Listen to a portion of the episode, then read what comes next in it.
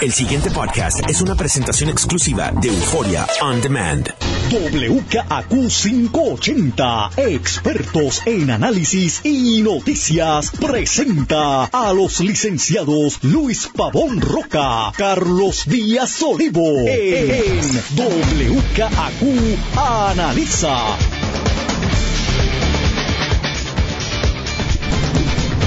Muy buenos días, amigas, amigos. Soy Luis Pavón Roca. Les doy la bienvenida a WKQ Analiza Don Carlos Eduardo Díaz y Olivo. Don Luis Eduardo Pavón Roca. Ricardo, refrescame la memoria. Villanueva, Gracias. amigo crucerista, Crucerista de del, WKQ, mega nos- crucero, según denominado así por Don Carlos Díaz Olivo, es quien nos trajo estos bellos aguacates. Puede venir mañana si quiere. Tan bien bonito. Tan y bello. enorme. Sí. Mira, Luis, eh, déjame eh, anunciar dos actividades eh, que van a estar desarrollándose. Una hoy, eh, el compañero profesor catedrático de la Universidad Interamericana de la Facultad de Derecho, Andrés Córdoba, presenta hoy un libro que se llama, una publicación que se llama Interrupciones, donde recopila muchas de las columnas que ha publicado en el ¿Quién es, periódico perdona? Que no- Andrés Córdoba. Ah, sí. En, en el periódico El de Vocero, muy correcto. querido, sí, tu- tu- mi sí, clase. contemporáneo de estudios tuyo, estudios, porque es menor sí. que nosotros, pero sí. Eh, y se presenta hoy a las seis de la tarde, allá precisamente en la Universidad Interamericana, en su Facultad de Derecho, a las seis de la tarde. Y parte de la presentación va a estar a cargo del compañero también profesor de allí, Luis Enrique Romero, y yo voy a estar también participando en eso. Así ¿Te dejan entrar en la Inter? Wow. Estos son mis amigos también. Oye, Julio es Julio, pana nuestro, o sea, el decano, Fontanero, mío, ¿qué pasa? Eh, Pégate ¿Será tú que habrás hecho alguna cosa No, por allí? Yo no, no, sé. como yo voy a ti te han prohibido de tantos sitios y te han sacado de otros. Yo no sé qué, qué pueda pasar. Hasta ahora de allí no me han sacado. No, ah, Hasta bueno, ahora. no, porque no descarto, ¿verdad? No descarta que descarto. pueda Nunca hacer eso. descarto, pero. Pues ya lo seis. Y este viernes... Lo que pasa es que yo usualmente eh, a esa facultad la veo en Vinísimo. Ah, sí. que está ahí Que cerquita. está allí cerquita. Ahí es donde yo veo esa gente. Sí, sí, no hay necesidad de llegar No hasta tan que lejos. allí a la- Pues mira, el viernes a las 7 hay también otra actividad y es que el amigo Ángel Collado Schwartz está eh, haciendo una presentación en la librería Norberto González de Plaza Las Américas, eh, viendo la, discutiendo junto con el gran Leo Aldrich, eh, la actualidad y vigencia de los temas que se tocan en sus libros Voces de la Cultura, que son tres tomos, el uno, dos y tres, ¿verdad? En- De, de- de diferentes momentos de, de los programas radiales que de hecho transmite aquí en nuestra estación y es este, repito, viernes a las siete de la ¿Quiénes noche. son esos? ¿Leo Aldrich? Leo y Ángel Collado Schwartz. Ok. Ah, pero es de la, del programa de él.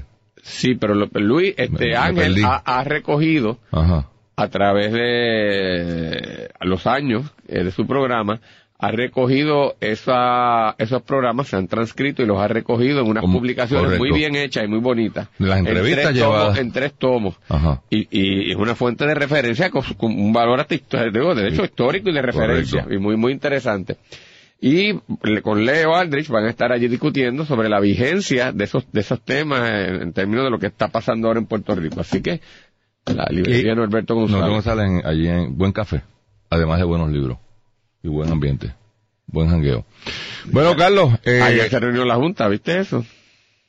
pues sí, pero Pero ¿viste el informe? ¿qué dijeron? Oye, pues ahí te iba O a decir explícame bien, más Porque- allá de las relaciones públicas que están hoy de La vista era para dar una oportunidad al, al público para que presentaran sus posiciones y reaccionaran al informe de investigación de la deuda que esta empresa Cobre en Kim eh, habían preparado, que tú sabes que ha sido criticado por algunos sectores porque no No, no quiere meter preso a nadie. puntualiza exactamente responsabilidad o adjudica responsabilidad en personas particulares, reconoce unas fallas, pero no, no ofrece acción particular. Y de hecho hubo una serie de, de manifestaciones allí también sobre el particular. Oye, Y digo, Tú- perdóname, y siempre fueron claros que el objetivo del estudio, bien o mal, pero el objetivo no era una especie de informe acusatorio de carácter penal para que facilitar a la el prosecution, ¿no? La, la encauzamiento criminal de nadie. O sea, ese no era el objetivo. Si eso está mal, pues, pues se podría Correcto. criticar, pero, no era tú y yo ahí hemos hablado, por lo menos nuestra, nuestra parecer es, es bastante. Sí. de que habrá habido una falla y uno podrá de forma retroactiva cuestionar el manejo de esta, de esta deuda y la manera irresponsable en que se emitía deuda eh, dada la capacidad económica que tenía Puerto Rico para poder eh, pagarla y que es lo que está ocurriendo ahora. Pero planteábamos que ese esfuerzo de poder encauzar criminalmente, si ese era el objetivo, era realmente bien difícil, cuesta arriba y, y probablemente tampoco se va a sacar ahí gran cosa con eso. Pero te tengo que decir, Luis, que ayer veo, por lo que he leído en la prensa, que esta misma gente de Cobre Anquín da unas recomendaciones que hace que a mí se me ha caído la, la quijada. Porque entonces, a- ahora sí que el informe me, me, me- cuestiono yo. Porque si esto es la, la, la Se, recomendación... se gastaron 16 millones de pesos en recomendar Uno, que los aguacates son verdes uno. y este Oye- está bonito. Óyete esto. que cada vez que se vaya a emitir un bono, que se vaya ante un tribunal de justicia para que el tribunal de justicia sea el que valide la emisión y su la estructuración. A mí se me cayó la quijada. La pregunta Pri- es, ¿esta gente son abogados? Pero eso es lo primero. Pero, Kobe, pero- o sea, la pero firma. entonces, ¿qué hace No, pues la te pregunto. Yo, creo no que, sé, yo entiendo que sí. asesor, o sea, no sé. Pues entonces yo voy a demandar a la Facultad de Derecho de la Universidad de Puerto Rico, incluyéndote a ti, Pero porque, no porque yo no entendí esa vaina. Pero, O sea, óyeme, es que esa- uno, primero, es una opinión consultiva. Primer- ah, so- pero primero, los jueces son analfabetos financieramente como regla general y esto es alta finanzas que aún gente con formación en esto no lo tiene que tener de salida.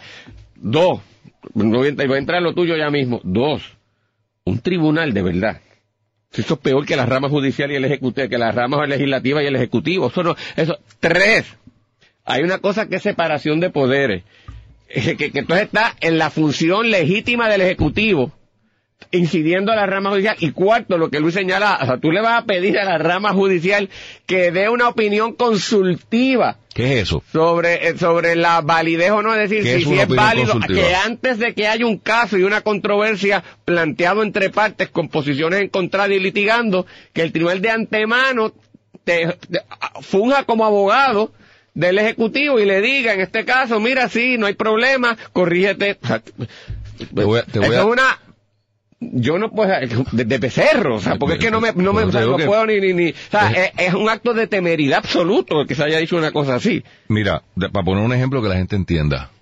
Si, si Golo me da una bofeta a mí, yo tengo una causa de acción en un tribunal civil y criminal.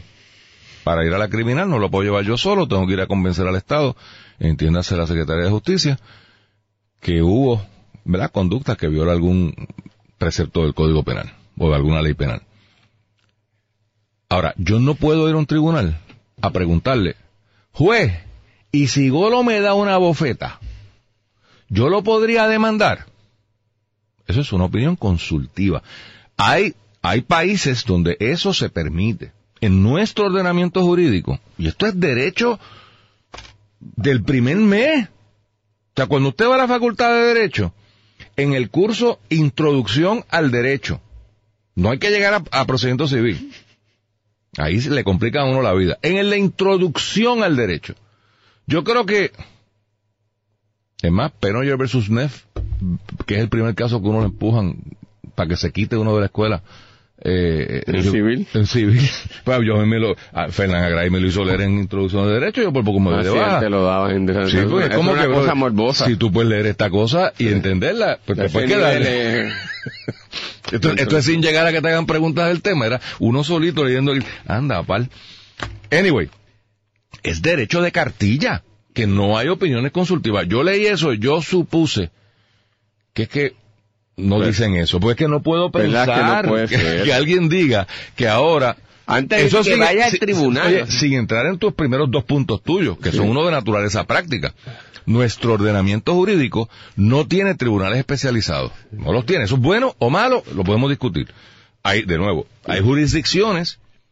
Oiga, en España hasta los, los tribunales revisores, los tribunales con- supremos, Hay más de uno. Pero, óyeme, y emisión de, y emisión de valores. Es Que una eso cosa- es una subespecialidad dentro de una especialidad Sí. corporativa. O sea, que hay bufetes de litigio comercial y de corporaciones que esa no es su pericia. O sea, que hay gente que se dedique específicamente, y tú no lo vas a enviar un tribunal en serio, de verdad. En serio, por eso. Y entonces, segundo, segundo, por lo menos los de Puerto Rico no se distinguen por su agilidad. No. Yo voy a hacer una emisión de bono, voy a ir al tribunal, voy a estar tres años ay, para que el tribunal resuelva algo. Porque, by the way, y el que no esté de acuerdo va a ir al apelativo, y el que no esté de acuerdo va a ir al Supremo, porque pensaría yo que ese es el curso ordinario de un caso. Entonces, de aquí a 10 años, puede ser que me autoricen a hacer la emisión de bonos de hace 10 años, que por supuesto ya cambió la realidad del mercado, por lo tanto no se... O sea, es una... Entonces- pero explícame entonces, por qué alguien paga 16 millones de pesos por eso. pero no se y me encantaría que Mato Santos, que anda de Media Tour, explicase esto. Que lo expliquen. Porque una La mujer ot- inteligente... Otra recomendación que hace, que hace cosas que dice, entonces una medida para que se adopte unos sistemas de controles contables en el gobierno, de manera que cuando el presupuesto esté moviéndose y, y se esté acercando al límite, o se excede el límite, automáticamente se paralice y no se pueda pagar hacer un desembolso por el gobierno. Uno puede seguir la lógica en teoría. Eso significaría que a cada rato la nómina del gobierno no la podrían pagar. Correcto. Y sería un colapso inmediato con unas consecuencias severas. O sea, eso es de una mente estreñida, que no, o sea, ¿De nunca, mente qué? estreñida, que nunca ha estado en la operación de un gobierno, de un tipo de libro. De un o sea, negocio, Carlos, que de un gobierno. El flujo de efectivo es una cosa, ¿qué, qué cosa más bruta. Bruta, porque es bruta. O sea, que yo puedo decir Este vino hoy bruto. cerrero. Pues, pues que uno le Mira, ese, ese soy yo. pero- pero, ¿Me Luis, deja algo para mí? Me han dañado. Entonces lo otro, que, que este es también perder la, la, la perspectiva del país. Juntas, en estas juntas de gobierno eh, de corporaciones públicas, con miembros independientes y términos largos. Precisamente eso fue lo que hicieron Energía Eléctrica. Pusieron unos miembros independientes que trajeron a, a dos Mr. Jemerson a hacerse cargo de la autoridad completamente enajenados de la cultura del país, pensando en concepciones Sí, sí, estrictamente corporativas, Abstractas. abstractas, que su mérito podrían tener, pero los periodistas, el país, los medios de comunicación, la oposición y el propio partido de gobierno criticaban esa postura. Pues tú no puedes dar una recomendación en abstracto cuando eso, entonces el país recibe. Es decir, tú, tienes que atemperarlo a la realidad que ha pasado. Entonces, aparte de que se ha demostrado que dada la realidad política del país, mientras eso esté en el gobierno, el, gobierno de turno tiene que tener una injerencia en el manejo de esto y no puede ser totalmente independiente porque se forma un desfase. En teoría podrá funcionar, pero hay que hacer un análisis en la práctica. Y la otra, Luis, que es que de verdad estos son unos teóricos, que Cofina cuente para, o sea, que enmienden la constitución para que Cofina caiga dentro del límite de la deuda constitucional que no se puede exceder de verdad de un 15% y que Cofina quede específicamente ahí. Otra moralidad, si la constitución dice unos límites constitucionales con respecto a la deuda que no le hemos hecho caso. Ellos creen que poniendo esto se cambió. De verdad, en serio. O sea, ¿cuánta ingenuidad puede ser posible? Entonces se levantan en medio de ataques a su informe a decir que estas son las recomendaciones. Pues Luis, yo tengo que concluir. Yo, que les daba el beneficio de la duda y entendía esto, pues el- tengo que acabar impugnando en gran medida lo que, lo, lo que han dicho, o, o por lo menos cuestionar, verlo de otra perspectiva y, y crear dudas, porque veo esa cosa y digo, en serio. Entonces que se pararon allí muy seriamente y lo dijeron. Yo no, porque es su verdad. Yo, yo quisiera saber dónde, en las jurisdicciones donde ellos provienen, eso funcionaría. ¿Sabes? O sea, porque yo no sé exactamente en qué jurisdicción opera este bufete o estos abogados que hicieron este estudio. Y no conozco las 50 jurisdicciones eh, de los 50 estados. La federal presumiblemente es la misma, pero aquí estamos hablando de un problema estatal o, territorial en el caso de Puerto Rico. De los estados que yo conozco, y confieso que no son ni todos, inclusive ni muchos, tengo experiencia algo en Florida, Nueva York, eh, y en Washington. Pero bueno, el concepto de opinión consultiva no está. Los tribunales especializados no están. y la lógica mecánica de que para tú hacer una emisión de bonos, pero tú lo mencionaste, pero yo creo que hay que enfatizarlo, Carlos.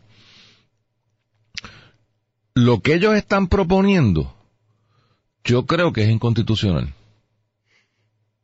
Porque uno de los preceptos constitucionales, piedra angular de la democracia norteamericana, o sea, donde está cimentada nuestro sistema de gobierno, es la separación de poderes.